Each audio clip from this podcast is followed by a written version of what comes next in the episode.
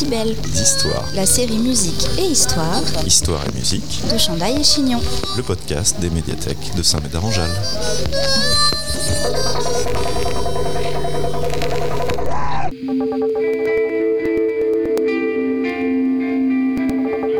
Au sommaire de ce numéro de Décibels Histoire, Diane Nash, une militante oubliée, Martin Luther King Jr., un pasteur charismatique, un dimanche sanglant, trois marches pour la liberté et une pause musicale.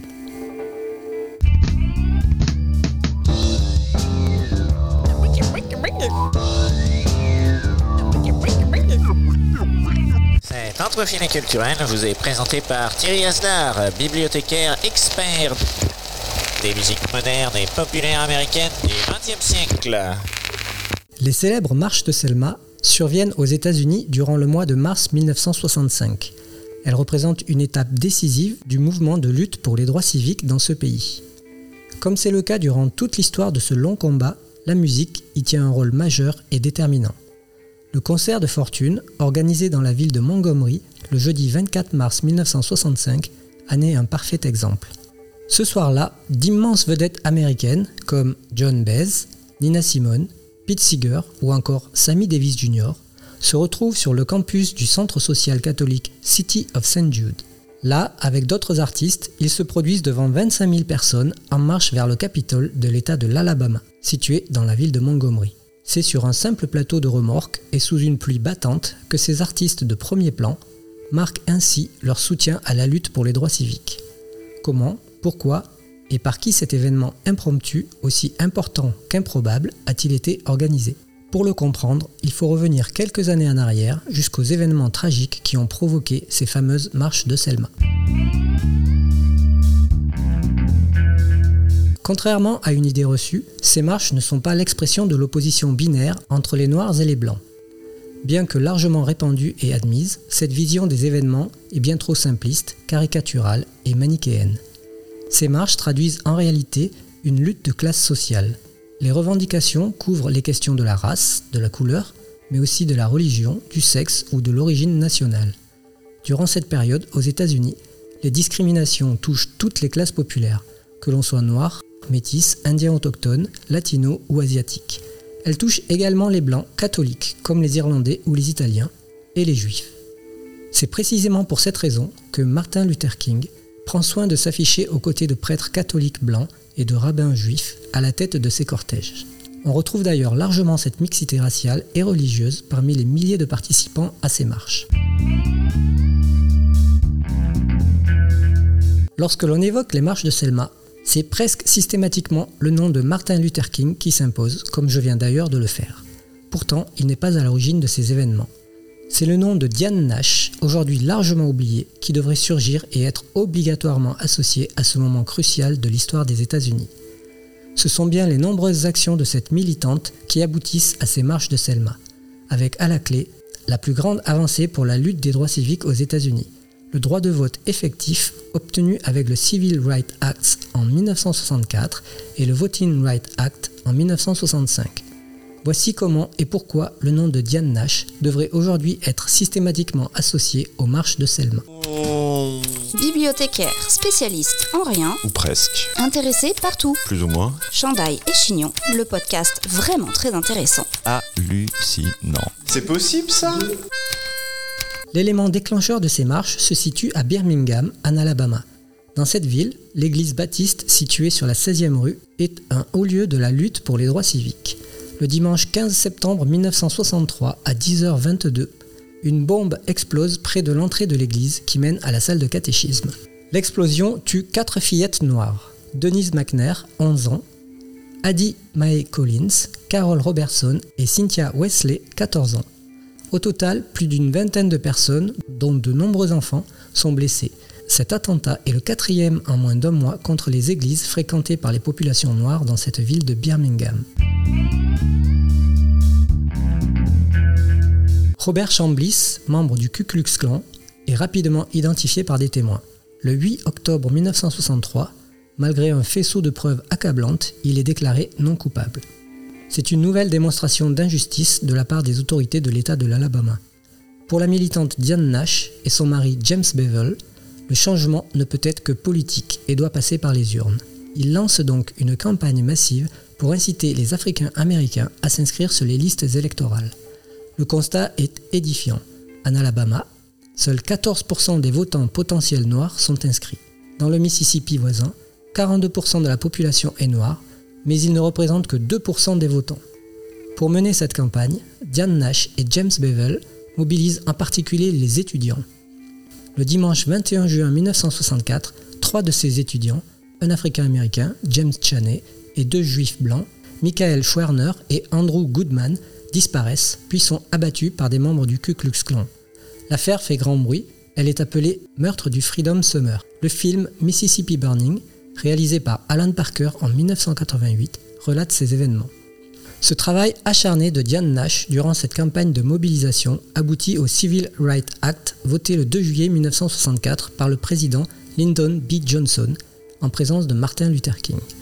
Cette loi interdit la ségrégation dans les lieux publics, la discrimination en l'emploi et à l'inscription sur les listes électorales sur la base de la race, de la couleur, de la religion, du sexe ou de l'origine nationale. Elle concerne donc bel et bien l'ensemble des classes populaires discriminées pour diverses raisons dans le pays. Malgré cette loi, les Africains américains ne sont toujours pas assez nombreux à être inscrits sur les listes électorales.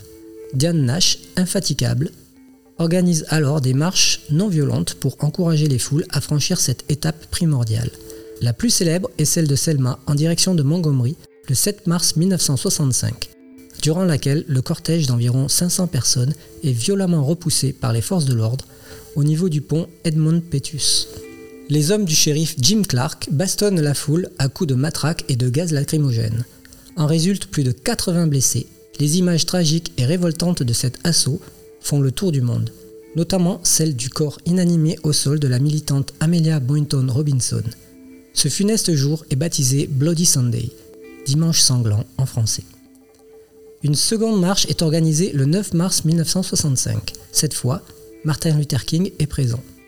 Confronté au même barrage des forces de l'ordre, il décide de faire demi-tour pour éviter une nouvelle charge sanglante.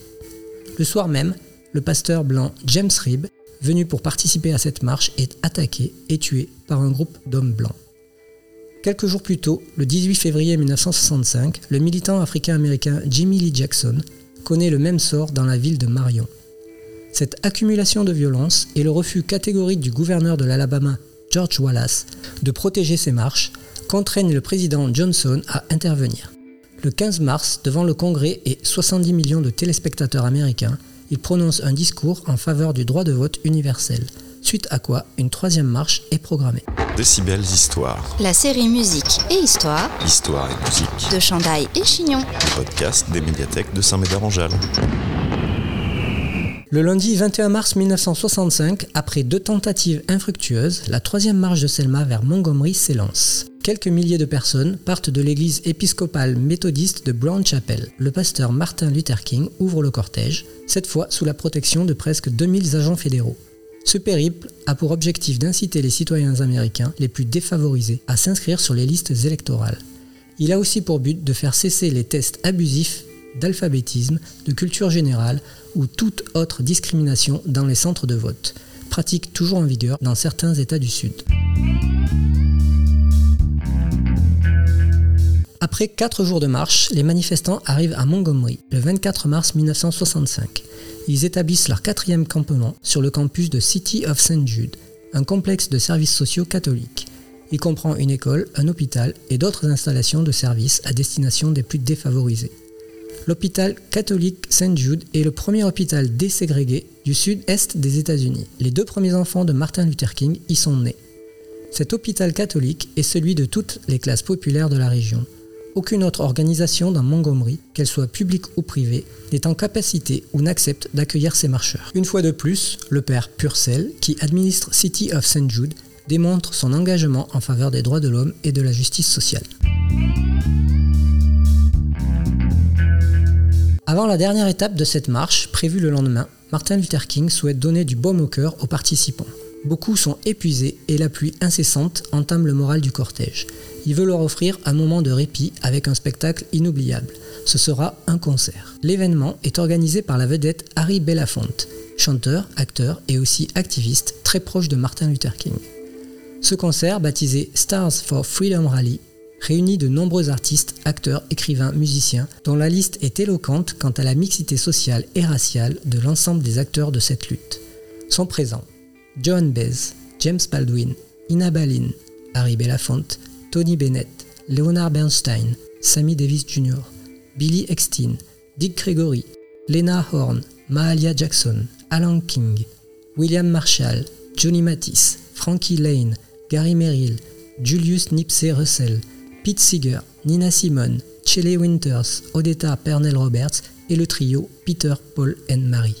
La musique et les discours ce soir-là sont présentés par des artistes noirs, indiens, juifs, métis ou blancs, réunis pour la même cause, l'égalité des droits pour tous. Outre le discours remarqué de Martin Luther King, toujours très à l'aise dans cet exercice, ce soir-là, c'est Nina Simone, simplement accompagnée de son guitariste Al Shackman, qui impressionne le plus. Elle est, de la vie générale, l'étoile la plus brillante de cette soirée, qui reste dans les mémoires comme The Night the Stars Came Out in Alabama, soit en français, la nuit où les étoiles sont sorties en Alabama. Le lendemain, vendredi 25 mars 1965, le cortège, composé d'environ 25 000 personnes, des étoiles et de l'espoir plein les yeux, atteint le Capitole de Montgomery. Ce même jour, la militante blanche Viola Liuzzo participante à cette marche, est assassinée par des membres du Ku Klux Klan sur son chemin du retour vers Selma. Quelques mois plus tard, le 6 août 1965, le Congrès américain adopte le Voting Rights Act, qui interdit la discrimination raciale dans l'exercice du droit de vote. C'est quoi un chandail? C'est un pull Sans manche. Non mais faut que je le, faut que je le vive. Ah, d'accord, ok. Entre 1960 et 1965, Diane Nash est à l'origine des victoires les plus éclatantes de la lutte pour les droits civiques. Les sit-ins de Nashville, qui aboutissent à la déségrégation dans les bars, restaurants et magasins. Le mouvement Freedom Riders, qui obtient la déségrégation dans les moyens de transport. Les marches de Selma, qui décrochent le droit de vote effectif pour les Africains américains. Pour toutes ces raisons, Diane Nash est sans aucun doute l'une des figures les plus importantes de la lutte pour les droits civiques durant cette période il est désolant que son nom soit oublié de nos jours. Le film Selma en 2014 en est la parfaite illustration.